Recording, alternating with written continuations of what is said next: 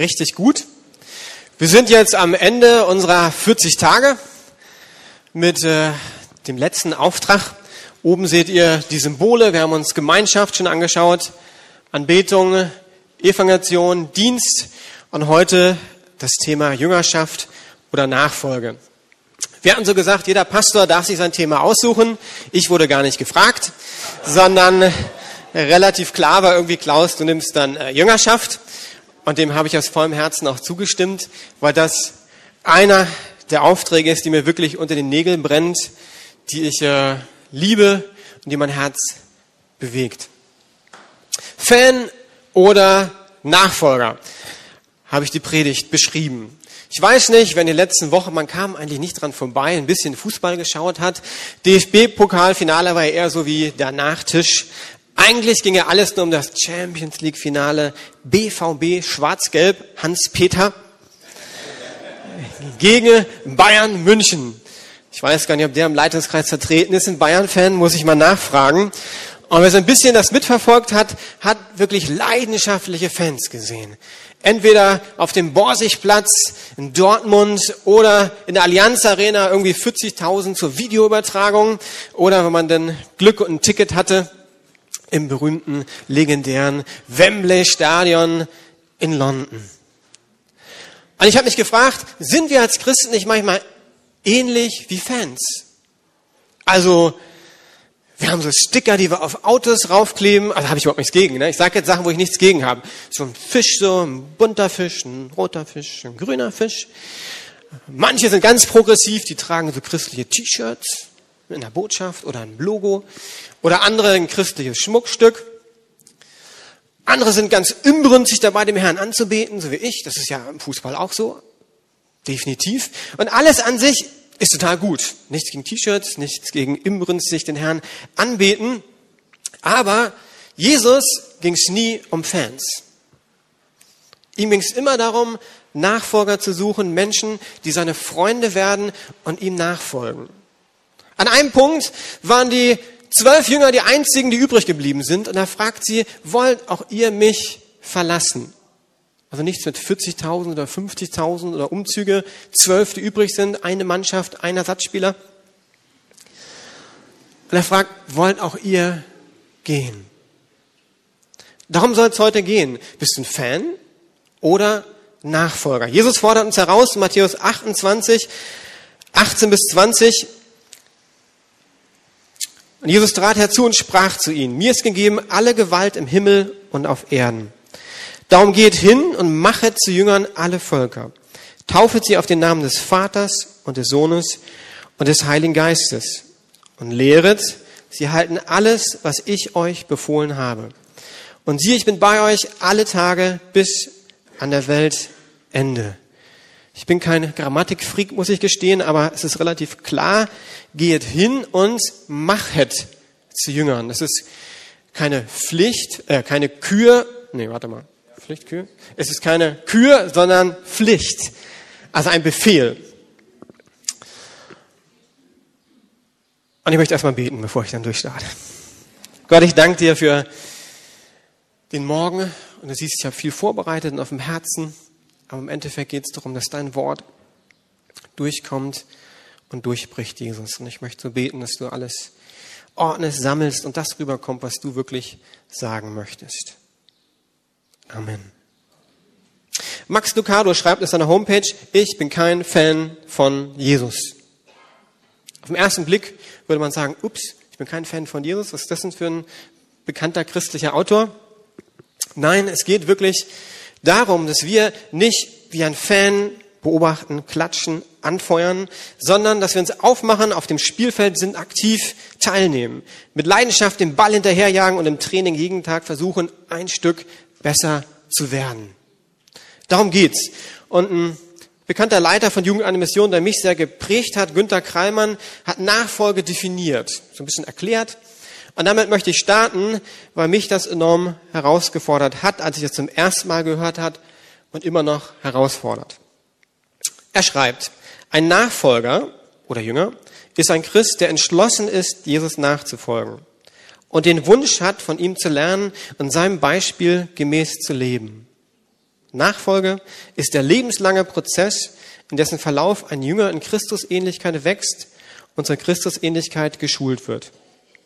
Ziele von Jüngerschaft sind geistliche Reife und Multiplikation. Geht noch weiter. Was sind einige Kennzeichen geistlicher Reife?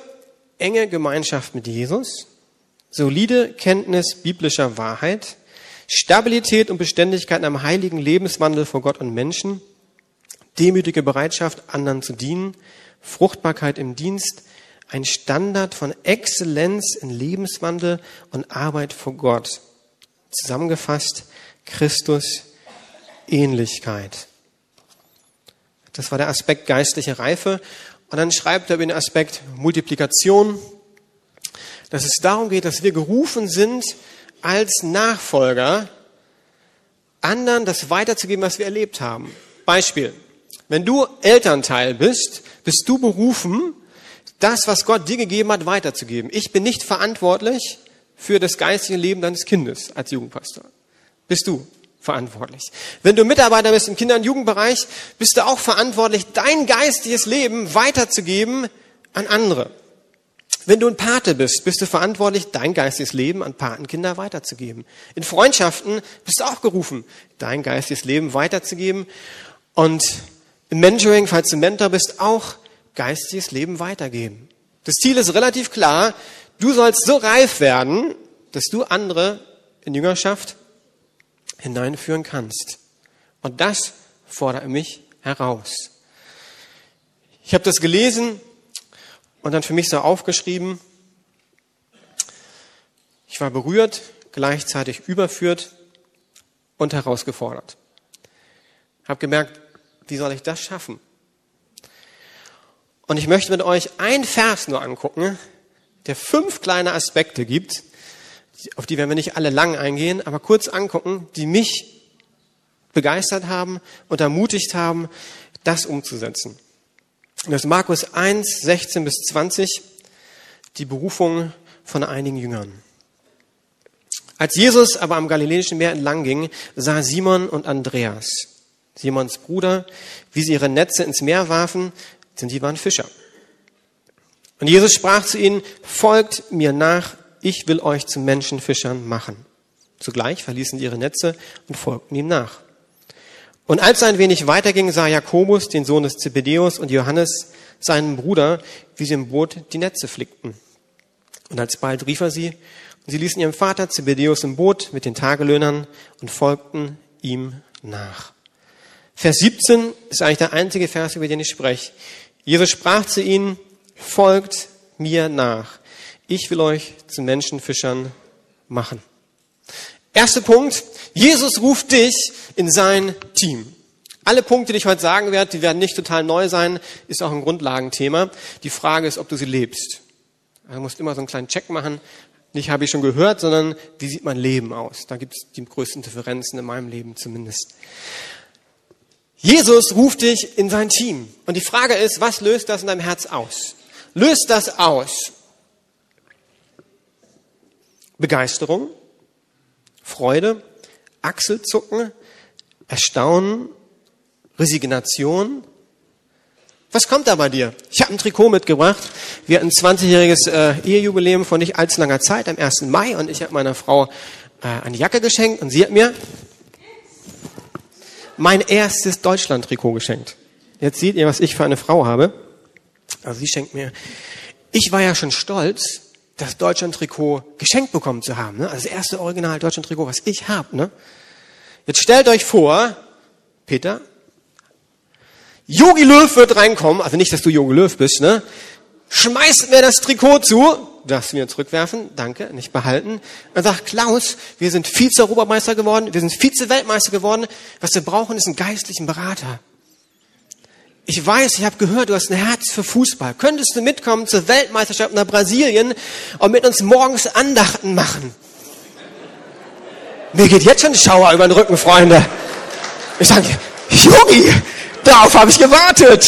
Ich meine, Herr Löw würde ich natürlich sagen. Ne? Äh, Freunde, ich wäre begeistert, in seinem Team zu sein. Jetzt Fußballer, das, da bin ich nicht mehr äh, gut genug, glaube ich, oder war nie gut genug. Aber Freunde, ich wäre begeistert, in dem Team zu sein. Und ein Freund von mir schrieb, der ist richtig äh, fetter Dortmund-Fan, nach einem Tag, nach dem Finale, Freunde, kommt runter, Fußball ist nicht so wichtig, es gibt wesentlich wichtigere Dinge im Leben. Und was wesentlich wichtiger ist, dass du von Jesus berufen bist. Und dass du das verstehst. Und, na, tun wir mal hier rüber. Und dass du eine Liebe in deinem Herzen hast, eine Begeisterung. Yes, ich bin dabei. Nachfolge beginnt mit der Erkenntnis, dass Jesus dich gerufen hat, aus der Finsternis ins Licht, aus den Todesschatten ins Leben. Obwohl ich es nicht verdient habe, Vergebung der Sünden, Gnade entdecken. Freunde, es gibt ein altes Buch, was wir haben. Pfingstjubel. Das ist Tradition der Lukasgemeinde. Ich muss gestehen, ich singe nicht so oft drin, aber allein der Wort, das Wort vorne drauf sagt Pfingstjubel. Die jubilieren wirklich, das ist Teil von dem Erbe, was sie wirklich ergriffen haben damals, voller Freude, dem Herrn zu loben, dass sie errettet sind. Und das ist total wichtig. Ich hatte diese Woche keine so eine gute Woche, würde ich sagen. War gemischt. An einem Punkt hatte ich äh, so einen Konflikt mit einem Freund und das konnten wir nicht sofort lösen. Und ich bin relativ easygoing, außer wenn es enge Freunde und Familie sind. Und wenn ich es nicht sofort lösen kann, dann ist so mein Ding, am liebsten will ich dann nicht predigen zum Beispiel. Ich hatte Freitagabend Rübtheit, Samstag hatte ich dann noch Kindergottesdienst, äh, sprechen, heute predigt und dachte so, oh, Jesus, warum muss das auskriegen? Diese Woche irgendwie und ich kann es eben nicht lösen so schnell sind da im Gespräch und dann habe ich überlegt, warum predige ich denn hier? Weil ich berufen bin, Freunde. Nicht, weil ich besser bin als ihr. Ich bin berufen. Jesus hat mich ins Team berufen und er wusste, ich bin ein dominanter Typ, der, wenn er diskutiert, und das ist passiert, unter anderem schnell redet, manchmal nicht die Worte gut genug auswählt und Leute dann durchaus mal verletzt. Und wenn ich hier stehe, dann weil ich berufen bin. Freunde, ihr seid berufen. Und ihr müsst das wissen. Wenn das Erstaunen und die Freude über deine Berufung verloren gegangen ist, möchte Gott sie erneuern. Ohne diese Freude wird dein christliches Leben zäh wie ein Kaugummi. Okay? Okay, zweiter kleiner Aspekt, den wir lernen können aus der Geschichte. Jesus ist dein Coach und verantwortlich für den Erfolg der Mission. Ja, wir können weiterklicken. Ja, genau. Noch eine. Nee, jetzt sind wir zu schnell, Entschuldigung, jetzt habe ich dich durcheinander gebracht wahrscheinlich. Obwohl, da müsste ein zweiter nachfolgen. Kommt kein zweiter Klick danach? Doch, okay. Jesus ist der Coach und verantwortlich für den Erfolg der Mission. Die gute Nachricht ist, du hast nicht Jupp Heynckes als Coach. Auch nicht Jürgen Klopp und auch nicht den neuen Bayern-Trainer, sondern du hast den besten Coach auf der ganzen Welt. Und den Erfolg für dein Leben macht nicht deine Eigenschaften oder deine Stärken aus. Den Erfolg in deinem Leben macht Jesus aus, weil er dein Coach ist. Aber die Frage ist, bist du bereit, dem Coach zuzuhören? Ich hatte überlegt, einen Videoclip zu zeigen, aber der war ein bisschen schwer zu timen und ich wollte nicht so viel Zeit dem Videoclip geben. Ist ein alter Teenie-Film, die Älteren werden ihn kennen, heißt Karate Kid. Ja, kennen die Älteren den? gibt eine ganz tolle Szene von einem jungen Teenager, der Karate richtig gut lernen will und der kommt zu einem Karatemeister. Und die machen so einen Deal. Und der Teenie sagt, bringst du mir das bei? Der Trainer ist wirklich alt, so keine Ahnung, 70 oder so, sieht relativ alt aus. Guckt ihn an und sagt, okay, wir machen das, wenn du machst, was ich sage. Okay? Wenn du machst, was ich sage, ist der Deal geschlossen. Und okay, sagt er, kein Problem. Erster Tag, er kommt zum Training, der hat so ganz viele Autos da stehen, der, ähm, der Trainer. Sagt er, pass auf, heute Autos waschen. Rechte Hand, linke Hand, durchatmen.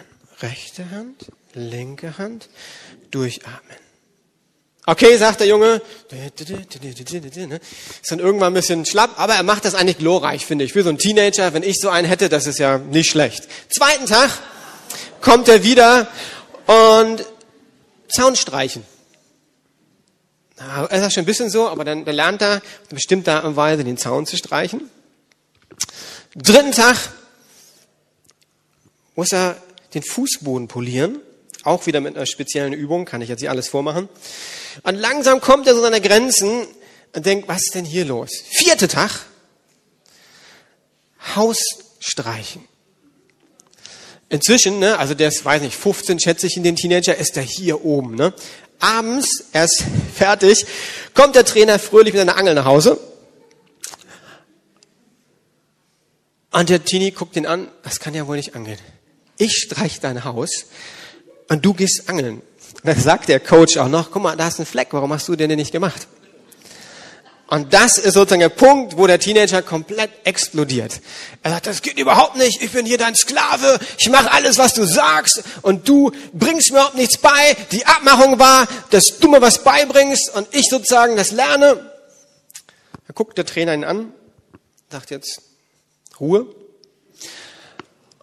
und fängt an, ihm Karatebewegungen beizubringen, die alle basieren auf rechte Hand, linke Hand, durchatmen.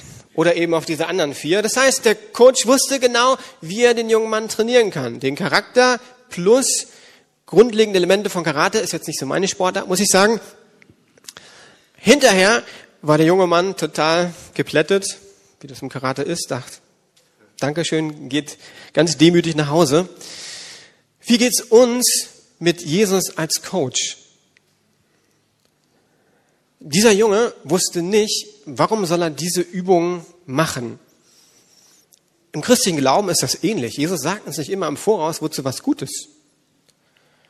Und die Frage ist, vertrauen wir wirklich Jesus, dass er so ein guter Coach ist, er weiß, was für uns gut ist, auch wenn wir es nicht verstehen? Oder sind wir wie ich manchmal ein Besserwisser und denken, eigentlich, Jesus, weiß ich ja, dass du einen guten Plan für mein Leben hast, aber in manchen Situationen bin ich mir nicht ganz so sicher, ob du den Überblick hast und nehme dann mein Leben selbst in die Hand. Die Frage ist, vertraust du Gott bedingungslos und anerkennst du ihn als Trainer? Vertraust du Gottes Wort oder bist du ein Besserwisser? Dritter Aspekt, Jesus ruft die Jünger in die Gemeinschaft mit ihm. Das liebe ich. Und ich habe gemerkt, Fußball kommt ganz schnell an seine Grenzen. Weil Jupp Heinkes ruft seine Bayern-Spieler nicht in die Gemeinschaft mit ihm. Abends fährt er nach Hause, hab nettes Häuschen, habe ich gehört da irgendwie, wo er sich zurückzieht. Jesus hat gesagt, werdet meine Freunde. Interessanterweise hat er seine Jünger nie Jünger genannt. Das waren andere, die das Wort eingeführt haben. Er hat seine Jünger Freunde genannt. Und das ist so eine gute Nachricht, dass Jesus sagt, du bist mein Freund. Volker, du bist Gottes Freund. Ich weiß nicht, ob Volker einen guten Tag hatte oder einen schlechten Tag, aber wie er drauf war, das ist relativ egal, weil Gott sagt, du bist mein Freund. Yes, Volker ist Gottes Freund. Und wenn wir nachher zum vierten Punkt kommen, das ist mit der Knackpunkt, ist das wichtig zu verstehen. Jesus sucht Freunde, mit denen er Zeit verbringen und sein Herz teilen kann. Ein Gefällt mir auf seinem Facebook-Profil interessiert ihn nicht sonderlich. Das ist jetzt für die jungen Leute. Gibt so Facebook, da kommunizieren die viel, da kann man sie anklicken, like it. Und Jesus ist nicht interessiert an like it. Klaus, du hast halt gut gepredigt, like it. Und denkt Jesus, ja, das ist nett, dass du like it angeklickt hast, aber äh, was passiert in deinem Leben? Jesus war sieben Tage, 24 Stunden mit den Jüngern unterwegs.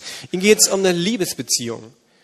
Ich durfte ja mehrere Taufseminare durchführen. Am Anfang hat dieser, äh, diese Tauffrage mich wirklich ein bisschen geärgert, weil ich immer dachte, das hört sich an wie bei einer Hochzeit. Glaubst du von ganzem Herzen, dass Jesus Christus, der Sohn Gottes, für deine Sünden gestorben ist und dass Gott dir durch die Auferstehung Jesu ewiges Leben geschenkt hat? Willst du aufrichtig, dass Jesus Christus in allen Dingen dein Herr, sei und dich mit deinen Gaben in den Leib Christi eingliedern lassen. Willst du das mit der Taufe von deinem dreieinen Gott und der Gemeinde bekennen? Dann sage, ja.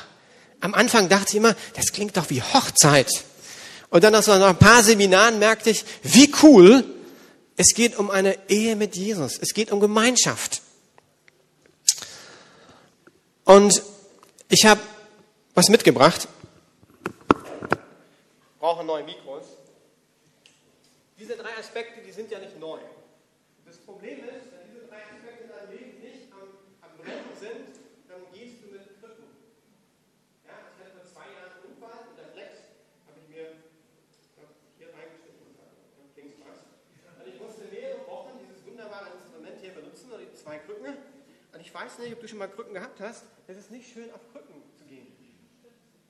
Es ist anstrengend. Und wenn du Treppen gehst, ist es noch anstrengender. Musst du immer so hüpfen. Oder? Und diese drei Aspekte sind sehr grundlegend. Und viele denken vielleicht, naja, Klaus, habe ich alle schon gehört. Aber wenn du sie nicht lebst, dann hinkst du. Hinken bringt keinen Spaß. Vielleicht in den ersten zwei Wochen, wo du gepflegt wirst von deiner Frau, wie ich. So, ne? Aber mit der Zeit ist total doof. Und wenn du es nicht weißt, tief im Herzen, dass du sagst, ich bin berufen ins Team, Jesus ist für mich gestorben, yes, ich bin erlöst, ich bin in sein Team berufen, ich bin in Gemeinschaft berufen, Gott hat gute Pläne für mein Leben, dann wirst du hinken. Und meine Erfahrung ist, auch als Pastor, ich brauche immer wieder Neuerungen. Diese drei Aspekte sind nicht immer da. Aber da werde ich nachher darauf zu sprechen kommen. Die Frage ist, nehme ich Verantwortung für mein Leben? Es ist nicht schlimm, wenn du keine Liebe hast. Es ist schlimm, wenn du nichts machst. Und ich komme jetzt zum vierten Punkt. Das ist sozusagen mein Hauptpunkt. Der fünfte ist ganz schnell. Und der vierte Punkt,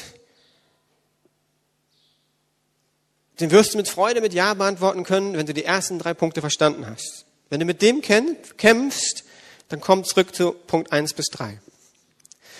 Denn Jesus ruft nicht nur in die Gemeinschaft, dich nicht nur in sein Team, sondern er ruft dich in die Nachfolge. Drei einfache, aber herausfordernde Worte. Folge mir nach. Nachfolge bedeutet, dein ganzes Leben auf Jesus ausrichten. Radikalität, tief verwurzelt sein in Jesus. Habt ihr mal probiert, einen Baum, einen richtig großen Baum irgendwo rauszukriegen aus dem Garten? Das ist ein schwieriges Ding. Ich bin ja kein Gärtner, aber habe das miterlebt, wenn du so ein Ding rausreißt und erstmal merkst, wo überall die Wurzeln sind. Und Radikalität heißt, dass dein Leben ganz fest und tief verwurzelt ist in Jesus Christus. Du bist gar nicht rauszureißen. Und je älter du bist, und wir gucken einmal in die Mitte und dann hier rüber, desto tiefer sollen wir verwurzelt sein in Jesus. Ein Baum, dem muss ich nicht sagen, mit 50 Schlag tiefer Wurzeln. Sondern das ist normal, dass der Wurzeln tiefer schlägt, weil er wächst und weiß, wenn, na, weiß er nicht, aber was macht er einfach, wenn Sturm kommt, dann brauche ich diese Wurzeln. Und ähm, Peter, ich brauche dich nochmal kurz. Es gibt ein altes Bild, was mich immer wieder angesprochen hat.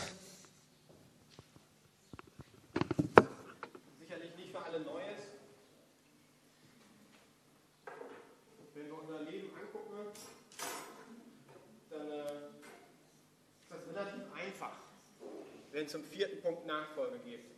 Dein Leben ist ein Rad. Jesus möchte die Radnadel sein. Peter, du musst mir ein bisschen helfen, immer so Sachen. Und alles, was in deinem, nehmen, in deinem Leben passiert, soll verknüpft sein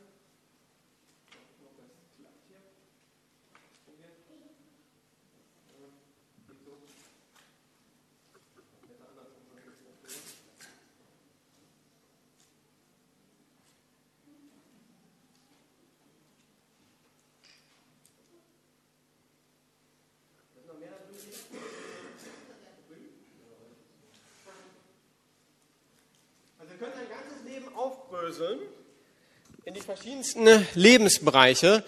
Und die Frage ist, sind die auf Jesus ausgerichtet? Dein Denken, ist es auf Jesus ausgerichtet?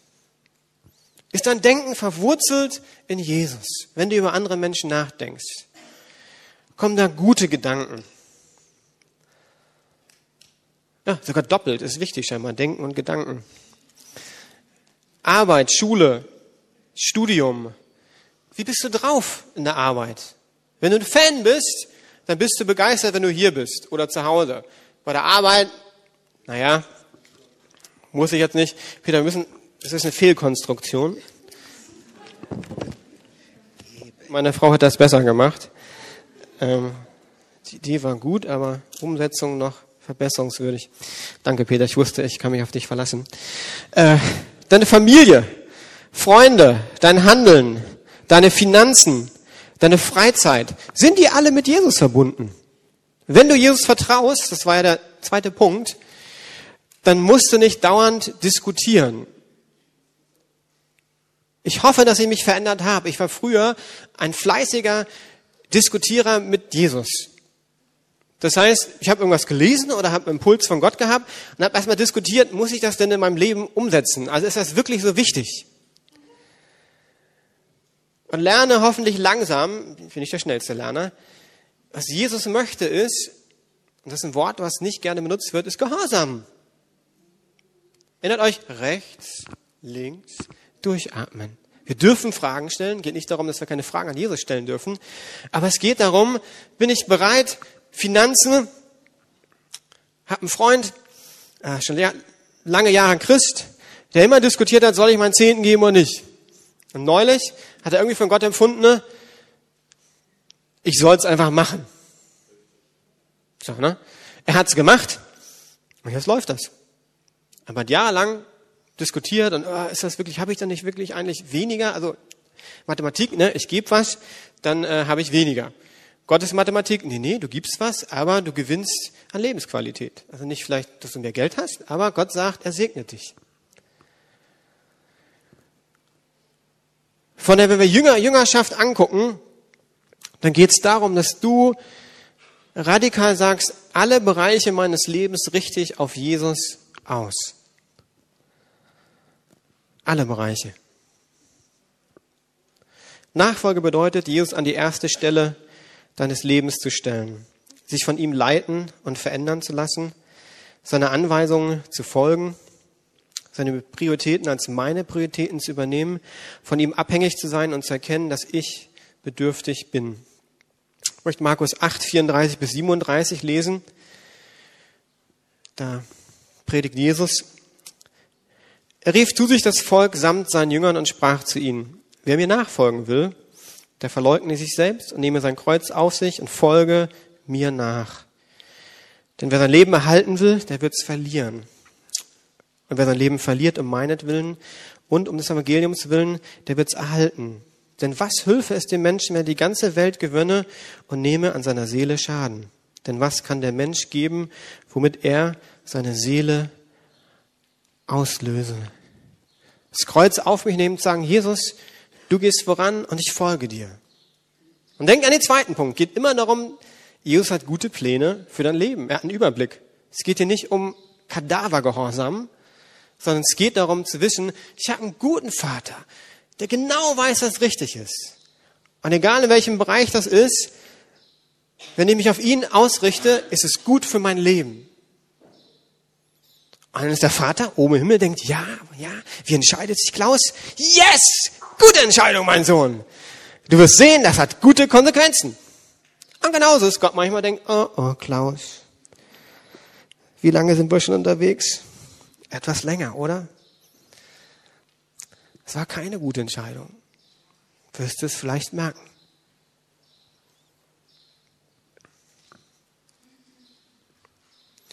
Nachfolge ist ein lebenslanger Prozess, der mit unserer Bekehrung beginnt und mit unserer Rente endet. Das ist eine Frage, ob ihr noch wach seid.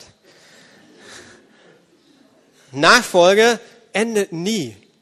Und das ist die Herausforderung für alle, die so ähnlich wie ich aufgewachsen bin. Ich bin im christlichen Elternhaus aufgewachsen, habe mich als Teenie bekehrt, aber schon vorher irgendwie mal bin ich irgendwie Freund von Jesus geworden. Das heißt, ich bin eine lange Wegstrecke unterwegs. Und es gibt Zeiten, es gibt Höhen und Tiefen, das ist ganz normal. Aber die Herausforderung ist, das Feuer am Brennen zu halten.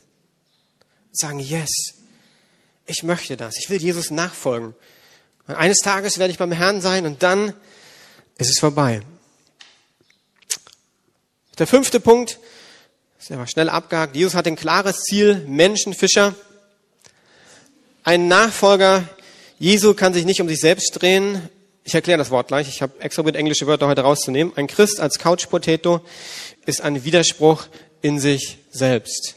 Couch Potato heißt jemand, der so einfach rumhängt und nicht wirklich viel gebacken kriegt. Und wir haben ja schon über Dienst, Evangelisation, Anbetung gesprochen. Ein Christ, der muss geben, geht gar nicht anders. Das ist Teil von seinem Leben. Äh, und dieses Bild Couch Potato als Christ, das geht überhaupt nicht.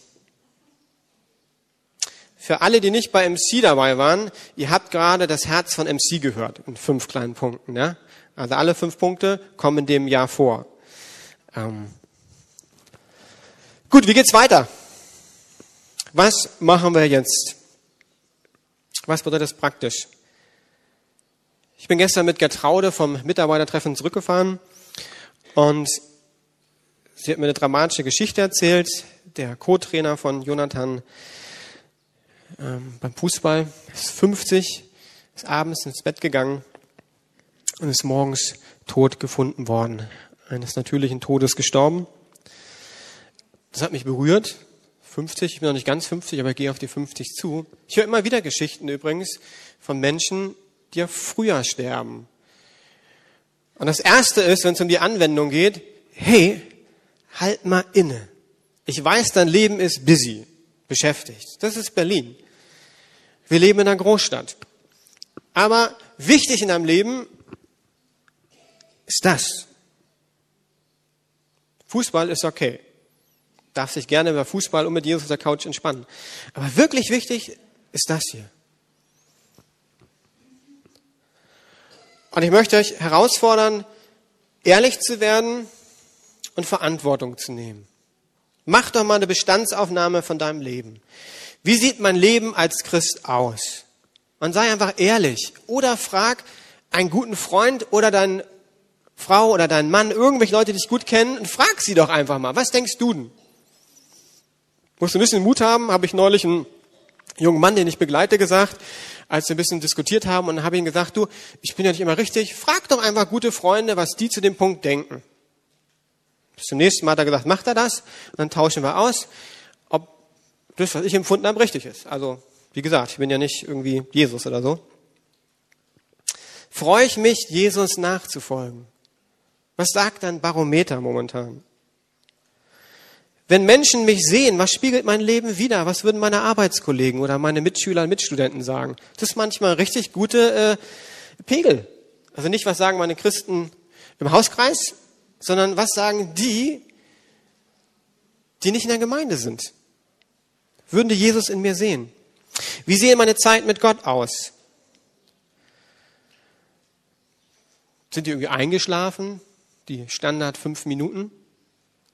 Und ich will damit nicht sagen, dass vielleicht für eine Mutter fünf Minuten richtig gut sein können.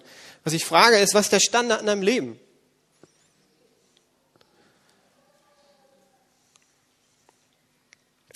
Und die Frage, gebe ich geistliches Leben weiter? Gibst du es weiter? Das ist der Auftrag. Ich finde ihn herausfordernd. Aber die gute Nachricht ist, Jakobus 4, Vers 8, naht euch zu Gott, so naht er sich zu euch. Also wieder, Gott ist da, der wartet nur auf uns und denkt, yes, let's go, Klaus. Und dann habe ich überlegt, was machen wir denn als Gemeinde überhaupt? Und dachte, das Leben ist manchmal nicht so kompliziert. Heute Abend Lobpreisgottesdienst. Ich habe den Lobpreisgottesdienst neu für mich entdeckt und sage euch, das ist ein wunderbarer Ort, Gott zu begegnen. Ist von sechs bis acht gar nicht so schlimm, da kannst du Tat auch noch sehen. Aber ich muss mich aufmachen. Das ist nicht so, dass ich sage, Jeppy Debbie der, jetzt geht's los. Das mache ich auch, aber es ist eine Kombination bei mir von, ich bin ja viel in der Gemeinde, ne? Oh, nochmal in die Gemeinde fahren, habe ich irgendwie keinen Bock drauf. Aber ich weiß manchmal, ich brauche es. Und wenn du es brauchst, dann mach dich bitte auf. Endlich Leben, Aufbruchleben sind tolle Sachen, die wir anbieten. Ja, Gebetswoche kam, genau. Gebetswoche noch, die haben wir auch, 10. bis 14. Juni. Äh, kannst du immer eine Stunde dich eintragen zum Beten, kannst du zu Hause machen, kannst du hier in der Gemeinde machen. Montag bis Mittwoch starten wir abends mit Lobpreis bei Riptide, könnt ihr dazukommen. Ich glaube 19, 19.30 ihr müsst im Internet nachlesen. Ist auch gut, mal zu sagen, eine Stunde nehme ich mit Jesus. Kannst du dich eintragen im Internet, keine Ahnung, 9 bis 10 oder wenn du Nachtmensch bist, äh, 21 bis 22 Uhr.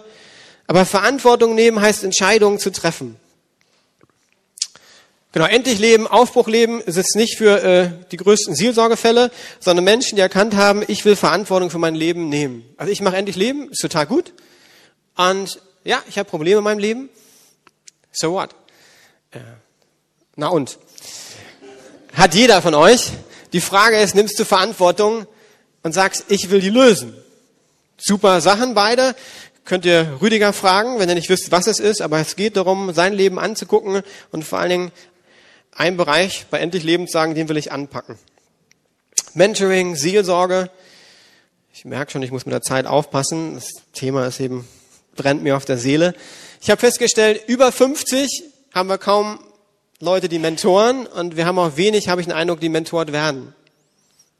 Ich liebe Mentoring und möchte nur ermutigen, das stimmt, wir haben wenig über 50, die mentoren können. Trotzdem bleibt die Herausforderung für alle über 50. Es ist wichtig, dass ihr jemanden habt, der auch irgendwie in euer Leben hineinspricht. Das heißt, hört nicht auf zu suchen oder fangt an, euch mit einer anderen Person, die vielleicht gleich alt ist, zu treffen.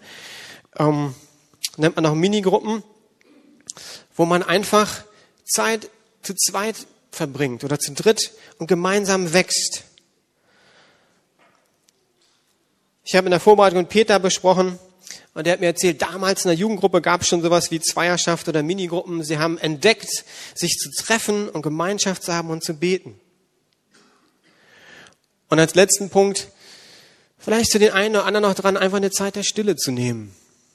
Mal zu sagen, zwei, drei Tage fahre ich irgendwo hin oder eine Woche. Einfach Auszeit. Und ich weiß, für viele von euch sind diese Punkte eine Herausforderung. Ich habe zwar nur eine Kleinstfamilie, aber ich weiß, wie Familie tickt und kenne viele Familien der Gemeinde. Und trotzdem will ich die Herausforderung euch mitgeben, das hier ist das Wesentliche im Leben. Und du musst keine großen Anfänge machen. Aber überleg, was kann ein kleiner Schritt auf dem Weg für dich sein? Und dann geht Gott schon auf dich zu, da mache ich mir keine Sorgen. Lass mich noch beten. Gott, mich hat das Thema total ermutigt. Auf der einen Seite zu sehen, dass du mich berufen hast mit all meinen Fehlern, dass du mein Coach sein willst, dass ich dir vertrauen kann, dass du Gemeinschaft mit mir suchst. Und dann die Herausforderung auch, mein Leben auf dich auszurichten, einen Auftrag zu haben. Aber irgendwie bin ich ermutigt aus meiner Predigtvorbereitung rausgekommen weil ich merke, dass du der entscheidende Faktor bist. Und du kennst jeden, der einfach eine voll beschäftigte Woche hat, der das hört und sagt, oh Klaus, das weiß ich doch alles. Und ich möchte beten, dass du redest, Gott. Ich möchte keinen Druck auf Menschen legen. Ich möchte beten, dass du Gedanken gibst, wie kleine Schritte für jeden individuell aussehen können. Ich möchte beten, Heiliger Geist, dass du kommst und dass du uns neu ausrichtest, auch mich ausrichtest auf dich, Jesus. Amen.